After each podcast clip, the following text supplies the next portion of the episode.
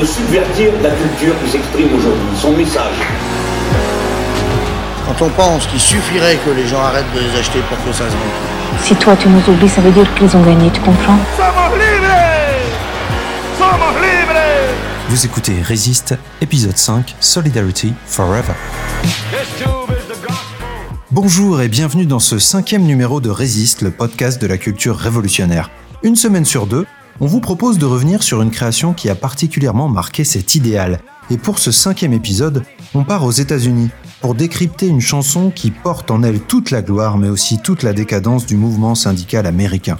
C'est l'histoire d'un chant qui sera tellement repris à travers le monde que son auteur finira par rudoyer ceux qui le chantent sans s'en montrer digne. Mais avant toute chose, prêtez l'oreille, cette musique va peut-être vous dire quelque chose.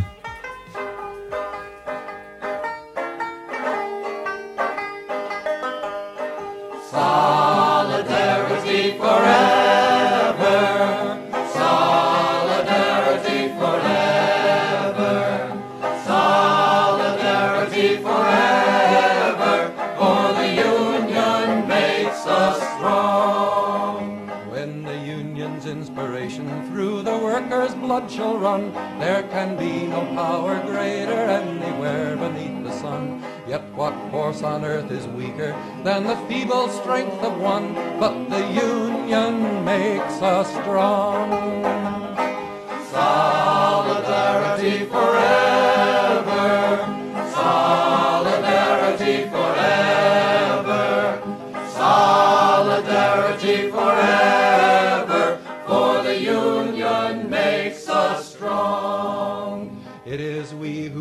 The prairies, built the cities where they trade, dug the mines and built the workshops, endless miles of railroad laid. Now we stand outcast and starving mid the wonders we have made, but the union makes us strong. Solidarity forever.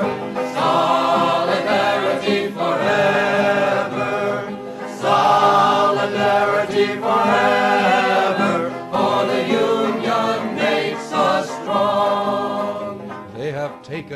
Allez hop, direction Chicago, Illinois, à la fin des années 1880.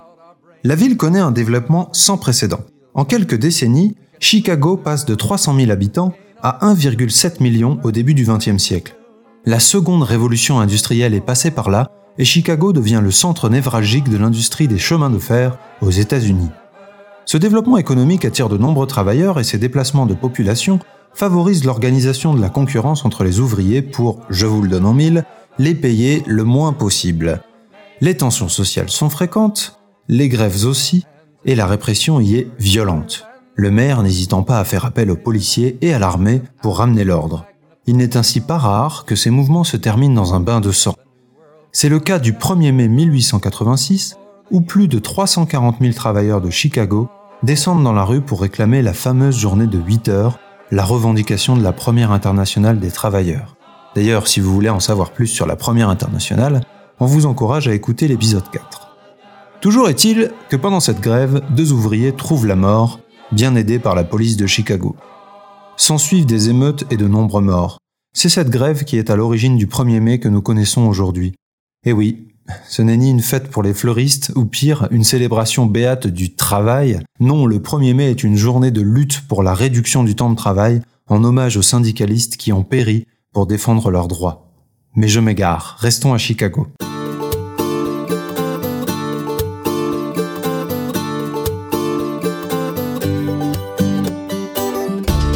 Nous voilà en 1905 et les ouvriers socialistes, marxistes et anarchistes de la ville créent le syndicat IWW pour Industrial Worker of the World qui regroupe rapidement des centaines de milliers de travailleurs. Le syndicat IWW promet de lutter pour l'abolition définitive du salariat et l'avènement de la démocratie à l'intérieur des entreprises. Il déclare La classe ouvrière et la bourgeoisie n'ont rien en commun. Il ne peut y avoir de paix aussi longtemps que la faim et la nécessité touchent des millions d'ouvriers et que le petit nombre qui les emploie profite de toutes les bonnes choses de la vie. Entre ces deux classes, une lutte doit advenir jusqu'à ce que les travailleurs du monde, organisés en classes, abolisent le système des salaires et vivent en harmonie avec la Terre. C'est parmi les premiers membres de ce syndicat que nous allons retrouver celui qui a écrit la chanson qui nous intéresse aujourd'hui, Ralph Chaplin, Rembobinons donc de quelques années pour nous intéresser à la vie de cet enfant de Chicago.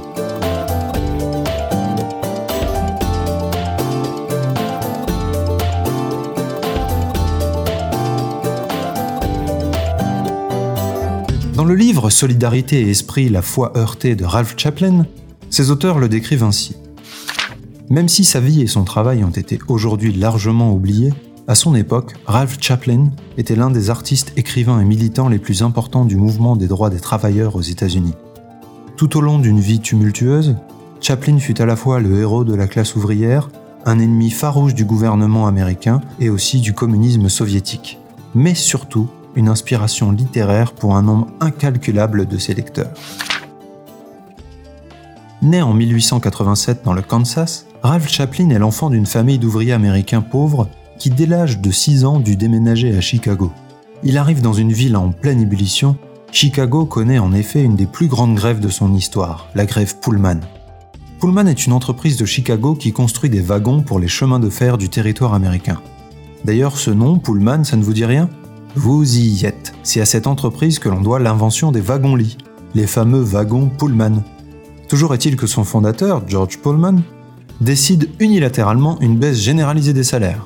Et très vite, les ouvriers décident d'une grève surprise et sont suivis par plus de 250 000 cheminots à travers tout le pays qui assument de boycotter les wagons de la firme de l'Illinois. En moins de temps qu'il n'en faut pour dire lutte, le gouvernement américain envoie les troupes fédérales pour mater les grévistes. Le résultat ne se fait pas attendre et très vite, on compte les premiers morts, si bien que Ralph Chaplin, qui n'est alors qu'un gamin d'à peine 7 ans, voit en 1894 un ouvrier se faire abattre à coups de fusil. Cet événement dramatique apparaît aujourd'hui comme l'élément fondateur de la vie de Ralph Chaplin, qui va consacrer sa vie à défendre les ouvriers.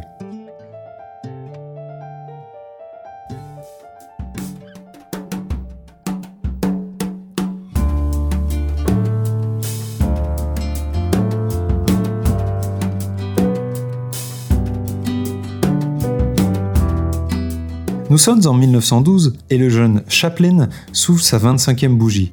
Il vient de rentrer du Mexique où il s'est engagé aux côtés des militants zapatistes. Il décide alors de s'engager aux côtés des mineurs du comté de Kanawha en Virginie occidentale. Il rejoint le comité des grévistes et observe au quotidien le mouvement. Là-bas, en Virginie, les quelques 7500 mineurs du carreau de Paint Creek s'opposent frontalement à leur chef. Et comme un signe de reconnaissance, ils portent le bandana rouge autour du cou. Ce sont les premiers rednecks. Aujourd'hui, ce terme est employé pour stigmatiser les habitants rudes des ruralités américaines, mais au départ, ce bandana rouge porté autour du cou était le symbole de la résistance des travailleurs. Les rednecks de Paint Creek réclament une augmentation de salaire, mais pas seulement. Ils demandent également le droit de faire leurs courses autre part que dans les magasins de la compagnie qui les employait. Il faut dire qu'à l'époque, une fois les salaires reçus, les mineurs les dépensaient aussitôt dans les magasins de leur employeur, ils étaient obligés. C'est quand même beau le capitalisme. Toujours est-il qu'après un premier mois de grève sans violence, la compagnie décide de durcir le ton. Elle déloge les grévistes de leur maison, qui sont elles aussi détenues par la compagnie des mines, et fait appel à des gardes armés et aussi à des briseurs de grève, les fameux travailleurs sous-payés destinés à faire plier le conflit. Le résultat est dramatique puisqu'à la fin du conflit, on dénombrera plus de 50 morts décédés de morts violentes, sans compter tous les morts mal soignés, mal nourris.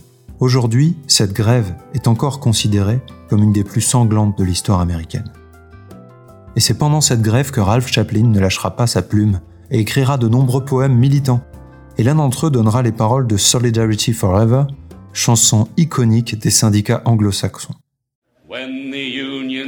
Inspiration through the workers' blood shall run, there can be no power greater anywhere beneath the sun. Yet what force on earth is weaker than the feeble strength of one? But the union makes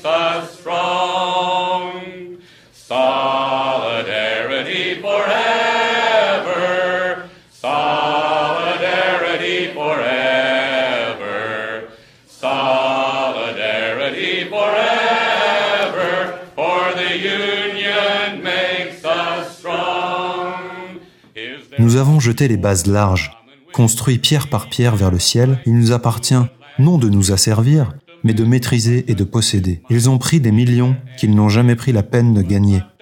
Mais sans notre cerveau et nos muscles, aucune roue ne peut tourner. Nous pouvons briser leur pouvoir hautain, gagner notre liberté quand nous apprenons qu'entre nos mains est placé un pouvoir supérieur à leur or ramassé, plus grand que la puissance des armées, mille fois plus grand. Nous pouvons faire naître un nouveau monde à partir des cendres de l'ancien, car le syndicat nous rend forts.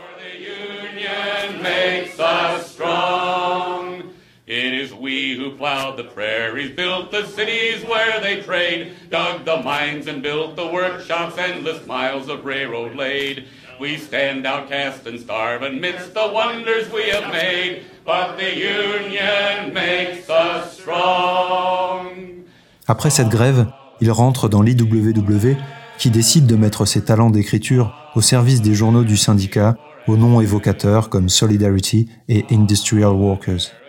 Il se fait très vite remarquer pour ses talents de poète et de pamphlétiste et devient une des signatures les plus populaires de ses publications.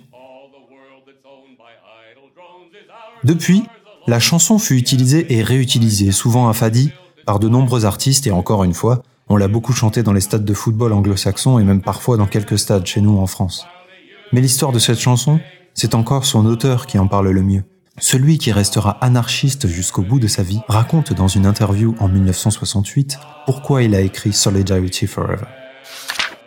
Je n'ai pas écrit Solidarity Forever pour des politiciens ambitieux ou pour des fakirs ouvriers assoiffés d'emploi cherchant à trouver la bonne planque.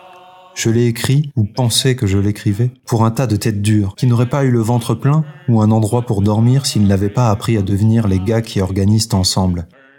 C'étaient mes gens, et ils m'ont demandé d'écrire ce genre de chanson pour eux.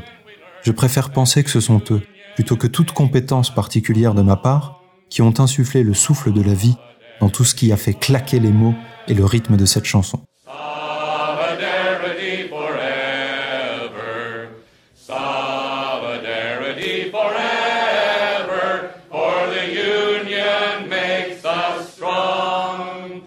C'était le cinquième épisode de Résiste, on espère que cela vous a plu.